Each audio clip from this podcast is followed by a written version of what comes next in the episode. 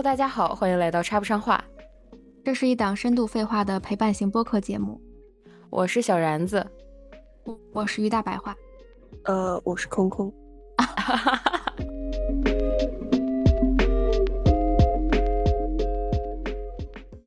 我想回答一下空空的那个问题，就是我怎么、怎么会跟朋友那什么么生气？事这么生气？嗯嗯，其实是这样的，我其实也是一个对朋友包容度特别高的一个人，就是如果把他当朋友的话比如朋友跟你扣一，啊 我啊说，朋友跟你扣一了。扣一我会直接跟他说，因为我的朋友们都都我觉得都是理解我的那种，就不会觉得就如果他理解不了我，那就不当朋友嘛，咋地？我也不缺你这一个朋友。也不是啦，也不是啦，我是觉得那个，首先跟朋友扣一这种情况，它本身在这个世界上就很很少见，我觉得，对对啊，然后就很奇怪嘛，因为它是一种工作状态下的东西，然后，呃，就就有什么事儿就是直说，而且我那个时候我虽然不舒服，但我不会就是很生气，就是我不是那种会带着情绪非常生气的说，就埋怨他说或者骂他说你怎么给我回一啊？你怎么回事儿啊？你你是不是你是不是脑子缺根筋啊？就不会这样，我就会很平淡平静的跟他说说我不太喜欢，就是。呃，你你直接扣我一这样，然后就是再发个卖萌的表情包嘛，就是用一个比较平静的语气去去去去阐述，因为我是觉得可能对方也不知道我我是比较介意这一点的，所以我就说出来嘛。我是这样的，在我身上，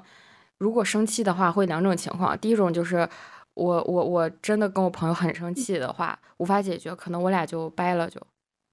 就做不成朋友了。就因为我很少会跟朋友非常生气，就是愤怒，就是生气和愤怒这个情绪，在我对朋友的这一块儿，其实是很少见的，非常非常少见。就所以，如果我要是跟我朋友生气了，那一定是很大的事儿，就是或者说我是觉得已经威胁到我们之间还能不能成为朋友这件事儿了。所以就是基本上之前我有一次很生气，以后，然后后来我我我那我和我那个朋友就就掰了，就是然后第二种情况就是，嗯，我们平安的度过了这个这个坎儿，然后我们的关系可能会更上一层楼。这样，我要么生气是就是无法理解对方的情况，你但是我又很容易，我是一个很容易就是呃。怎么怎么讲？我还挺善解人意的，我觉得 我对朋友还是是吧？对挺好，我共情能力还挺强的。我觉得我对我朋友应该还是挺能善于理解他们的，就是可能极个别的情况会出现我无法理解的时候，那这个时候就比较危机了。然后另一种就是，呃，我我会生气是什么情况呢？是我在生气，对方只顾着生气，但是他没有考虑到我，就是说。呃，我能理解你生气，但是你也要理解我对于这件事情，我也有我生气的点，就是两个人可能都有做的不对的地方，但是你不能说你就觉得你是天下第一对，然后你就一直跟我生气，而且这种情况下，如果两个人都有做的不对的地方的时候，我是我是觉得就是我还挺容易去当那个主动和解的那个人。但是如果我都主动和解了，然后你还不那什么的话，我觉得就就会再次燃起我的怒火，因为我本来就是在压制着我的我的情绪，然后去主动去和解，因为这一件事两个人都有做的不对的地方嘛，我也能体会到两个人不对都不对的点，然后我就是觉得我们尽快把这个事情解决，但是嗯嗯，但是对方可能不是抱着解决问题的一个态度。就是他那个时候还是在被他情绪主导着，但是这个时候我又做什么都没有办法安抚他的情绪。我觉得遇到这种比较轴的现象的时候，我就会更加的生气。所以本来可能很容易解决的一件事儿，然后这么一拖再拖，然后我就反而更生气了，然后就会把解决这个问题的难度就是呈指数型增加那种。嗯，对，所以我大概生气也就是挺少见的。对。对我我生气，其实我最近几年已经不怎么跟朋友生气了。然后我之前会跟朋友生气的，我想了，刚刚也想了一下，就是大学的时候，我会因为，嗯，就是比如说我们两个是好朋友，然后我觉得我付出了特别特别多，然后他一直在，呃，接受，而且他从来没有就是付出什么，我会因为这件事儿不开心。嗯，就是当我比如说我们相处了一两年，我突然发现其实一直都是我在付出，然后他并没有为这段友谊付出什么，就是一味的在在在。索取，呃，索取跟得到，然后他并没有，就是并没有在，比如说，呃，他生病，我会对他特别好，但是我生病的时候，他可能对我不闻不问，然后就会不高兴。但是这个你又不能，你又不能讲，对吧？你又不能说为什么我生气了，你对我不闻不问，就是，就是我当时不知道怎么把这个东西表达出来，所以我就会就会心里面很别扭。然后这种别扭就会，当你一旦对一个人产生一种别扭，你就会看他怎么样都不顺眼。嗯。就是他干什么我都觉得，就觉得不对。他为什么他为什么对我不好？就是你一旦陷进去这个自己的想法当中，就会很难受。然后就会因为一些生活中的小争执，就比如说，嗯，很小的一些事儿吧，比如说那个他想去吃这个，我想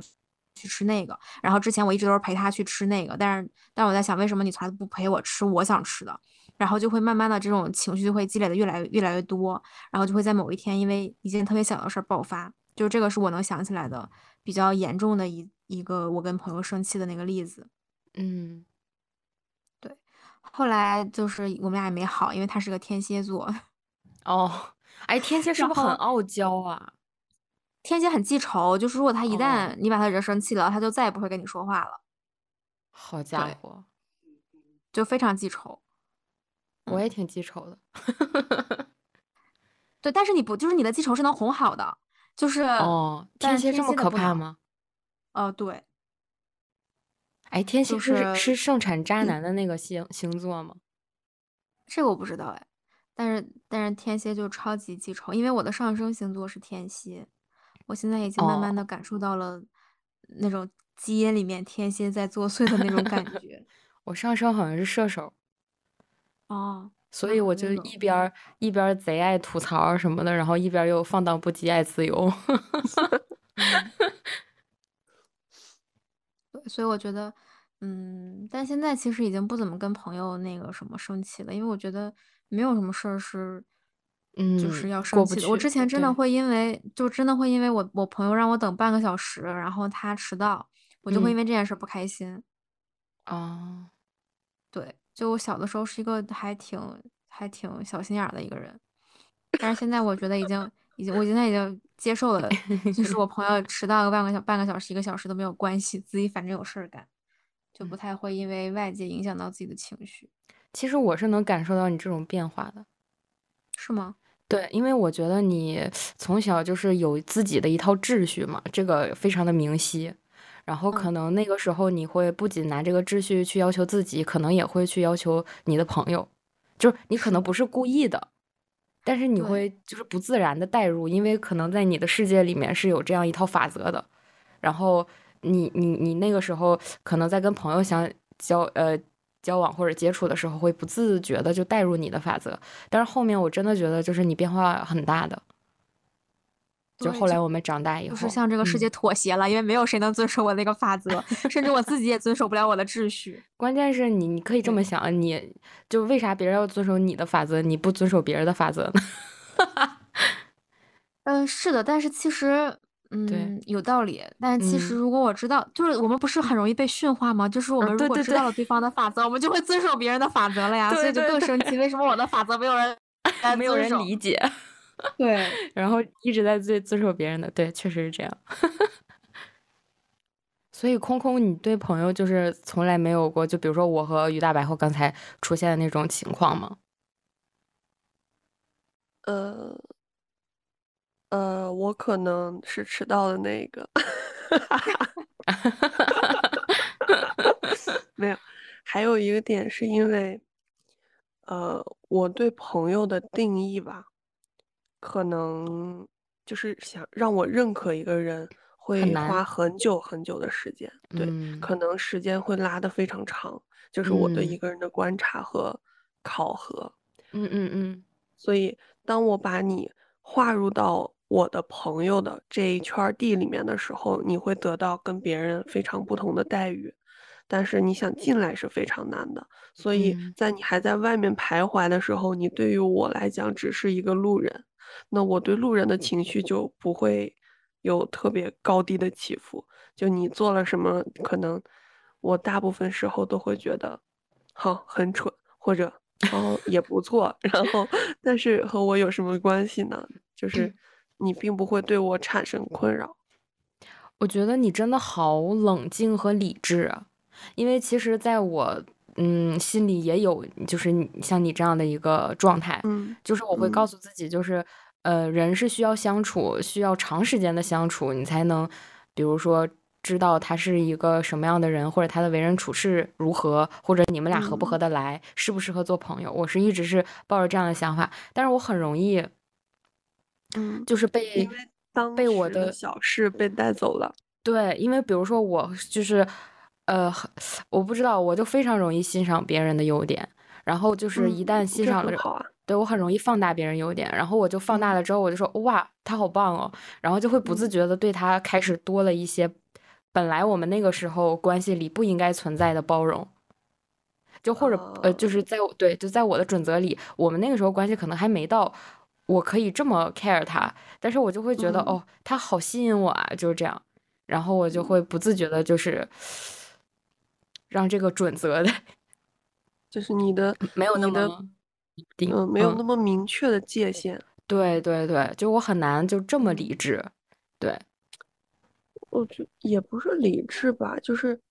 嗯，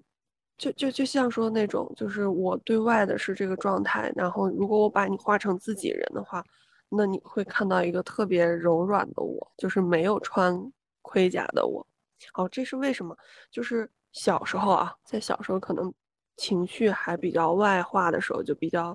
更敏感、更容易受影响的那个年纪。嗯，就是遇到的人也好，然后发生的事也好，可能对人的影响会更大。我想起来一个事儿，就是呃，初中、高中的时候吧，有一次，然后那是做什么社会实践还是什么的，就是。呃，同学嘛，然后大家一起出去，我记得是十五个人吧，还是七个人，忘记了。反正就是另外的所有人都是两个两个一对的，只有我是一个人。哦。然后我们走，就是做完了之后，就从那个公园里面穿回家嘛，从那个公园，然后就是所有人都是两个两个两个一对，然后只有我一个人走，就是那个印象还蛮深的。然后对于当时还比较。比较没有那么强硬的我来说，就是我觉得算是一种伤害吧。就是你很孤单，那种孤单是很孤单。但是，嗯，经过了那个事情之后，在后面就会觉得，其他的事情就都不足以有那样的伤害我。因为到后面你见的多了以后，你能包容的更就更多了。就也不会那么容易的感受到那个伤害，嗯，然后，呃，再说回来，就是我其实很像一种打分的制度，就我我接触到一个陌生人的时候，他的外形我是颜狗，他如果长得好看的话，他可能基础分就高，对吧？好家伙，对呀，他做了他做了什么事情让我看着顺眼，他就会加分；他如果做了不好的事情，那就会减分。就是这个分数的变动，我会拉很长时间。就是我如果看了很久两三年，然后发现这个人哦，这个人就是这样了，那也不错。那我们做好朋友吧。就是我的慢热已经慢热到了这种程度。嗯，对，所以，嗯，所以在在在你可能已经把一个人当做一个朋友的时候。我还觉得对方是一个待考察对象，对对，是一个或者或者，但我后来有变化，就是，嗯，呃，可能就是就是说这世上呢，除大家都是朋友，只不过你是我的好朋友，哦，啊，对，就就就是变成了这种说辞，所以当你已经把他划分到你是他他是你的好朋友的时候。然后我还觉得，嗯，这就只是一个朋友而已，是一个同事而已。对，那嗯如果他不是我的好朋友，我对他不会有特别高的期待。嗯哎，那我有一个问题，就是你嗯在谈恋爱的时候，嗯，呃，什么时候会觉得说他是你想跟他过一辈子的人呢？一开始的时候，那那 对，因为随因为着他的那个打打分就被分制扣完度了呀。对，随着他那个打分制度是不停的在扣分制的。啊，哎，也不一定，可能会有加分，但是可能那你也许什么时候这个人，想跟他在一起呢？就是你什么时候想跟这个人在一起呢？我觉得这个人有意思的时候，就是比如说你嗯。跟他刚在一起，比如你刚跟他认识第一天，你发现他特别有意思，然后你就会想跟他在一起，然后你在一起的这一天就想跟他过一辈子，是吗？第一天不会，第一天不会，就是谈对象不是都会有那个过程吗？就是，呃，你你看这个人，首先他的外形你觉得 OK，然后你会发现他对你也会有不一样的某种目光或者是什么，就是嗯那种暧昧的情愫，然后你们两个会聊天，就是会嗯频繁的聊天，然后这时候你会对他有一个了解。嗯可能不是特别全面，但你会知道他喜欢什么呀，家里怎么样，呃，平时做什么呀，就是这嗯些。然后他也会花很多的时间来就是跟你聊。然后在这个这个阶段的时候，如果说，呃，这个人没有出现踩了你底线的操作行为，就是嗯他一直都在一个中等或者偏上的水平，那嗯就是一个良好的互动嘛。然后，呃，与此同时，你没有接触到另外的人，然后你会觉嗯得他还不错，那你就会去想促进这一段关系。然后，嗯呃，那那比如说你们两个在一起了，那在一起就是热恋期啊，热恋期的时候就会想要一辈子跟这个人在一起啊，就已经想好了。我是那种，哎，我是那种。我觉得你不错，然后我们有机会在一起，在这一瞬间，我的脑海里面已经过完了我们两个的一生，包括啊，我也是这样的人，我以前，也是这包括。孩子叫什么，我都已经在想了。天呀，对对，我也我也有点这样。嗯，对。啊，好神那我奇啊！知道了。是的，我觉得，因为我是一个很容易跟就是对方去幻想自己，就是跟自己男朋友去幻想跟他的一辈子的。但是其嗯实我男朋友他跟我的想法不太一样，他觉得说，呃，我们两个只有过完了这一辈子，才才能是说，对，才是真的过完了这一辈子。你现在说，你现在说，他就非常不能理解，他就说，我现在跟你说，我想跟你过一辈子，我下辈子也想跟你在一起，你就会开心吗？我说会，他就 他完全不能理解为什么女生会这么的，就是相信一些很虚无的一个事情，就是就是非常没有道理的一件事情。朵谈恋爱，他对他就他是听到了，他会有那种多巴胺的分泌那种刺激。是的，然后他就非常不能理解，他觉得只有我们两个就是过完了这一辈子才算是，就是过完了这一辈子，嗯而且而且就是说也也不存在说我今天说我们两个明天我们两个从现在开始要过一辈子就能过一辈子的，那得是你一天天过出来的。然后嗯我们两个就在这方面有非常你男朋友好务实哦，还是不错的，我觉得。是的，他是一个基本上不是那种 那种就叭叭的那种。他就不会叭叭。对对啊，那我老实人嘛，老实人挺好的。嗯，反正各有各的好吧，就是嗯，嗯我觉得我们两个就在互相驯化。嗯，那这也是一个感感情里的一个悖论，就是我们两个都以为自己可以驯化成功对方，但是最后啊就驯化成了，就是把自己驯化成功了。自己确实是这样，你你只有改变 自己，才能得到你最终想要的东西。你想改变，他人就我非常能。我非常能理解那个，就是小的时候学过一个，嗯，麦琪的礼物，就是那个一嗯头秀发的那个人，然后她把自己的头发剪了，给她老公换一个金手表，然后她老公把自己的，呃，那个表表呃买了一个表链儿还是什么的，嗯，然后他把那个表给卖了，就是给他给他买了个发换夹。换了一个，对对对对对，我觉得我觉得爱情是这样的。嗯，那这简直是太好的爱情了。我觉得现在这样的爱情很少。嗯，那什么，空空，你也你也可以去嗯。听一听我们俩关于婚恋观那两期 聊的话题，就是 于大白货非常那个什么，讲的可能更深入一点，然后我以为你想说我非常被我男朋友下了降头的那种感觉。没有啊，没有，不是降头，就是我能听出来他们这一段关系，起码就是，呃，于大百货在里面，就我的朋友在这段关系里是受到滋养的，那我觉得就是很好的一件事，就还挺好的，我觉得，嗯，啊，那确实，对，你可以去听一听，我们俩根本就离不开生孩子这件事情的讨论，本来只想聊婚恋观，然后不停的扯到生育，是的，我们两个聊这个，我们两个的那个那个播客嗯为什么至今为止都不温不火？我觉得很重要的一个原因是永远没有办法，对我们没有没有办法绕这个话题聊。就我们还会起一个题目，但是这个题目跟内容完全没有任何关系，嗯你嗯可以列大纲啊。嗯，没有就是用，列 没有过，我俩列过。就是没有用吗完全没有用，嗯就是我觉得要有一个人，就是，呃，比如说你你你的一个题目相关的，然后你有哪些点，就已经想好的一些话题，然后列出来之后，是的，我们会在我们会在讨论这个大纲的时候，嗯，我们会在讨论这个大纲的时候就讨讨论两个小时，然后把所有想说的都说完了，然后说，哎，要不然我们就开始录吧，然后就说好的，然后就开始再重新录一遍。对，嗯那或者你们可以 不讨论啊，就是先写嘛，写下来，然后从自己的观点你总要讨论的，你总要对我们两个彼此写下来的东西进行一番讨论的，然后一旦开始说上话，就不会有个尽头。就是我俩不能，就是我嗯俩不能交流，我俩一交流就会说很就是多，停不下来。，就是一辈子过去了。对，真的就很好笑。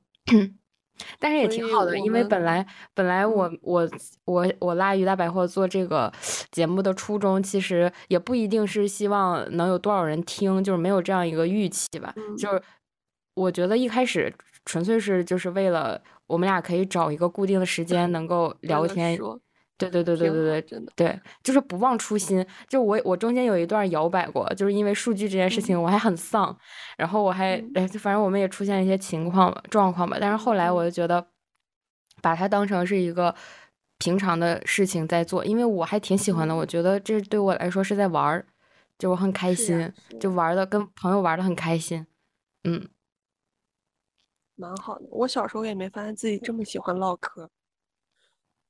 这就是这就是人的天性，聊八卦跟聊天儿就是人的天性。我一直觉得现在这种行为，嗯跟那种村口的那个 大妈是几个大妈凑到一块儿，什么区别？对。这就是为什么带来多巴差一点瓜子儿。对，差差点瓜子儿啥的。我当我当时一直以为是东北人会有这项技能的加成，然后就是你在跟东北人嗯聊天的时候，你就会被解锁被动技能，就是你会发现原来也能唠的就挺开心这种。嗯，嗯，谁知道呢？我这都是一些偏见吧，就不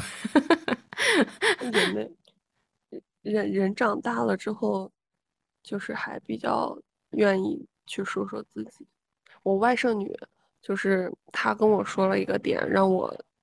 有一个新的认知，就是她是做 HR 的，嗯然后他就说他特别喜欢面试，不包不仅包括他去面别人，他也特别喜欢去让别人面他。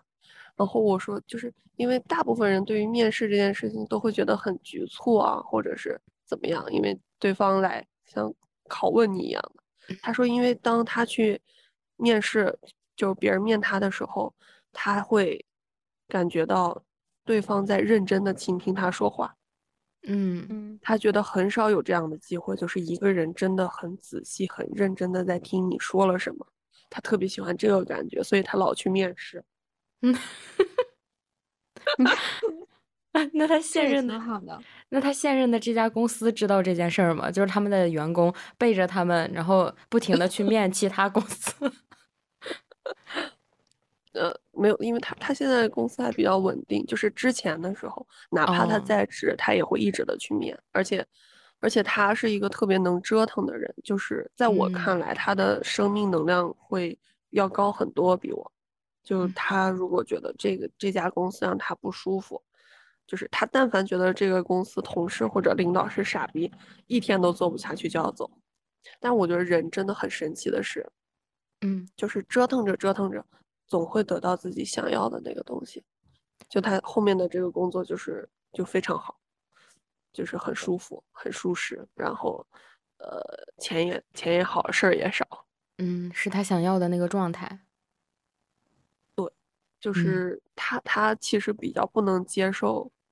上面的领导就是指手画脚，尤其是那种没本事的领导。嗯嗯，所以后面他到这边，他来做领导之后，就一切问题都解决了。哦，有被你外甥女激励到哎，就人生在于折腾。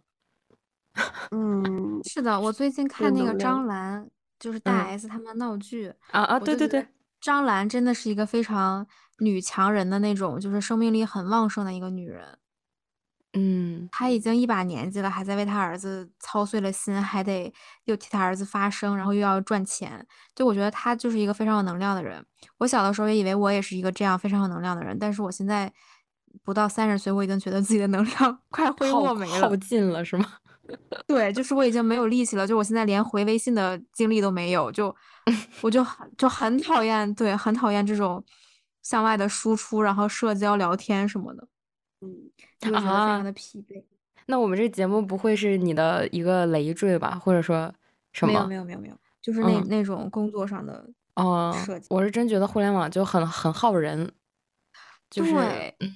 就他是在掏我真的觉得掏你，特别累。对，他在掏掏你，就掏空你。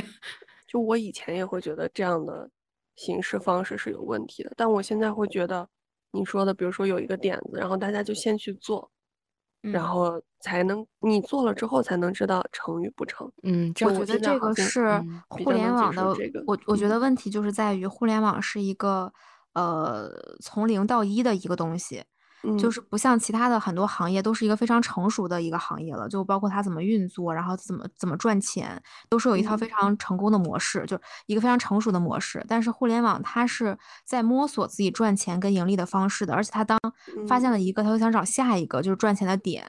所以他们一直嗯都处于创业的那种感觉，就是不嗯停地在尝嗯试，然后不停地在进步。可能是可能一万个人试了一百万个点子，然后其中有一嗯个点子成了，剩下那些九九九十九万嗯个点子都都没成。但嗯是就是因为互联网的这个属性在，所以它在这个这个问题在互联网当中是没有问题的，就是这种形式方法在互联网当中是没有问题的。但是它平摊到每一个人身上，就是我觉得是很少会有人天生是互联网的那种。呃，狼性的和那嗯种就是嗯不断的试错的那种，大部分的人可能他们需要的都是一份外企那样的职业，就是十年前的外企那样的职业，就是嗯，没不会牵扯特别多的精力，然后有生活有工作，然后就是平衡的很好，然后工资也相对性价比比较高。但是我们就被迫的被卷进了这一场，呃呃，推动世界发展的这个高精尖行业当中，然后被迫的去卷进了这样的生活。但是其实可能我们内心是不太适应这样的氛围跟那个什么的，所以就被卷着往前跑，这种感觉就就比较难受。但是你有对的选啊，但是他给的钱多呀，对 但是对对啊，所以你因为钱妥协了，对吧？对，我觉得就感觉就是反正哎，这个行业真是说不上来，就是感觉在掏在吸我的精气，他是妖怪，妖怪。但是我但是我觉得说，呃，其实嗯我上次不是跟你讲了吗？我就是那种，嗯，特自己特别希望内心里是一个特别精力旺盛的女强嗯，对人，那种状嗯态。对，我就是从小我就我就是这样这样这样幻想自己的未来的，只是我一直都没有料想到，原来成为一个打鸡血的女强人是一件如此消耗精力的事情。但是其实嗯我是觉得说，在互联网工作是可以在比如说一年之内，或者就可以在很短的时间内，让你去体验到非常浓，就是浓度非常高的一个工作体验的。就可能，嗯，我在这儿经历的一年，可能比我在跟比我在企外企经历三年得到的东西还要多。可能他有的是斗争经验，然啊后有的可能是什么跟人沟通，对，就这些东西，它其实是，呃，我我觉得是比较比较重要的吧。就可能嗯就像那些自己的员工，他现在去哪儿都是降维打击，就是而且嗯他去哪儿都能把那个氛围搞得很卷。就是嗯我觉得嗯这些东西是，嗯，所谓的这种大厂跟互联网额外赋予我们的一些东西，虽然不知道它好坏吧，但是它的确更让我们能在这个当下的这个这个里面，呃，环境里面生存下去。嗯，就我我当时离职的时候也是这么觉得。我觉得我工作了，我在这家公司工作了三年，见到的一些就是乱七八糟的事儿，就是真的是乱七八糟的事儿。我觉得抵别人。好几就是好多年，就比三年要更多，就是比抵比抵别人六年的那种感觉，真的就是好多乱七八糟的事儿，我觉得。特别好笑。是的，就是，是的，我现在就觉得我有一我有着跟我这个年纪不相符的那个人生经历，然后但同时呢，但同时我的同事们又又是一一些至少比我大五岁以上，平均比我大十岁以上的这样的一个组。所以我会觉得说，我跟他们比还是差很远。对对对，因为我们是这个这个行业比较特殊嘛，就大家都是比较资深的那种人。嗯嗯。所以我会我有的时候跟他们比呢，我又会觉得自己很年轻。但是我跟同龄人比呢，我又觉得自己经历了太多。就是我经常跟我聊的比较好的那种工作上的朋友，就可能不是我们公司的，但是是同行的，基本上都是比我大十几二十岁的。妈呀！包括我的客户也都是差不多这个年纪。然后我就会觉得跟这些人的在一起，我就会觉得说我跟他们还差很多很多。但是其实我有的时候非常因为这件事非常沮丧，因为我就觉得我为什么跟别人比差了这么多。然后就会有很多声音跟我讲说，你也不看看你自己多大年纪，就是你不要太着急什么什么的。嗯，对。所以我觉得凡事都有利弊嘛。就是当时咱们不是也聊过互联网的那个工作的事儿嘛？我觉得说，嗯，年轻的时候在这里面卷一卷挺好的。这样你就知道了自己是想在这里面卷还是想走，嗯，对，反正给自己，不然的话我四十岁进去卷我会很崩溃的。就是你四十岁应该也进不了这行了吧？就除非你是四十岁进不去了，对，除非你是特别牛逼的那种，嗯，对对对，因为因为对，因为我老板就四十六了嘛，不过他把这个当成他那个最后一份工作了，嗯，哦，啊也是了，都快退休了，其实是的。但是也还好，因为感觉现在都延长退休了，谁知道？反正你们，反正现在我感觉互联网公司就是不裁你就最后的温柔了。嗯 嗯，好的，那我感觉我们也聊的差不多了，真的很希望我们节目以后能多来一些朋友们，然后跟我们这样交流，这也是对我和雨大百货的一种鞭策，因为每次我们俩聊聊聊，就总觉得会跑。偏感觉有个朋友来，是不是会束缚一些？好像也没有吧，也并没有。这个朋友也是刚刚也是叭叭，然后就跑偏了。可以可以。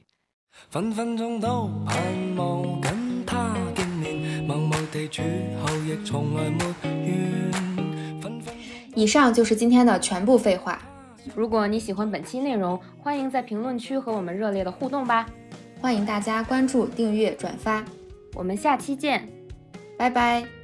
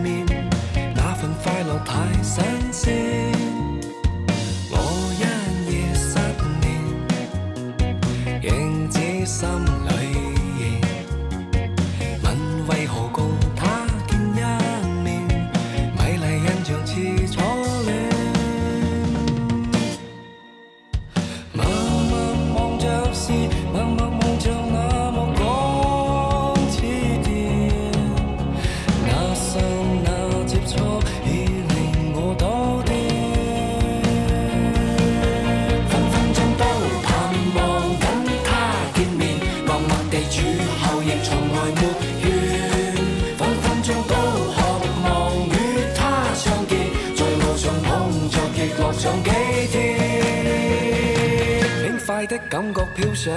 面，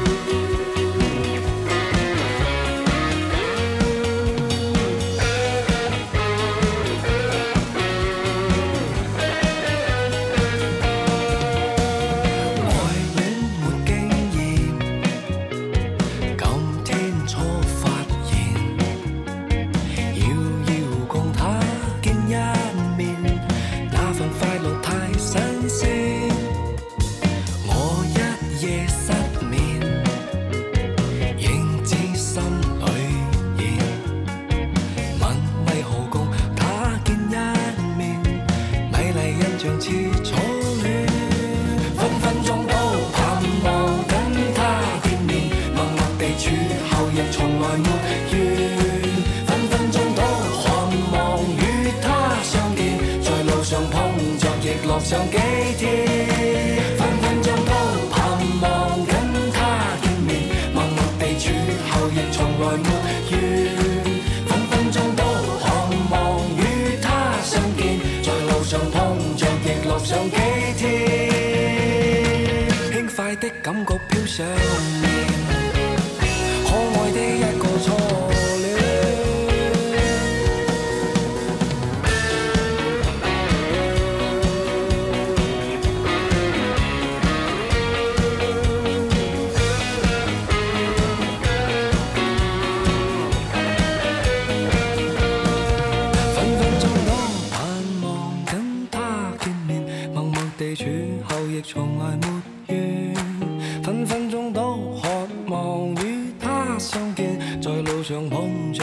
上几天，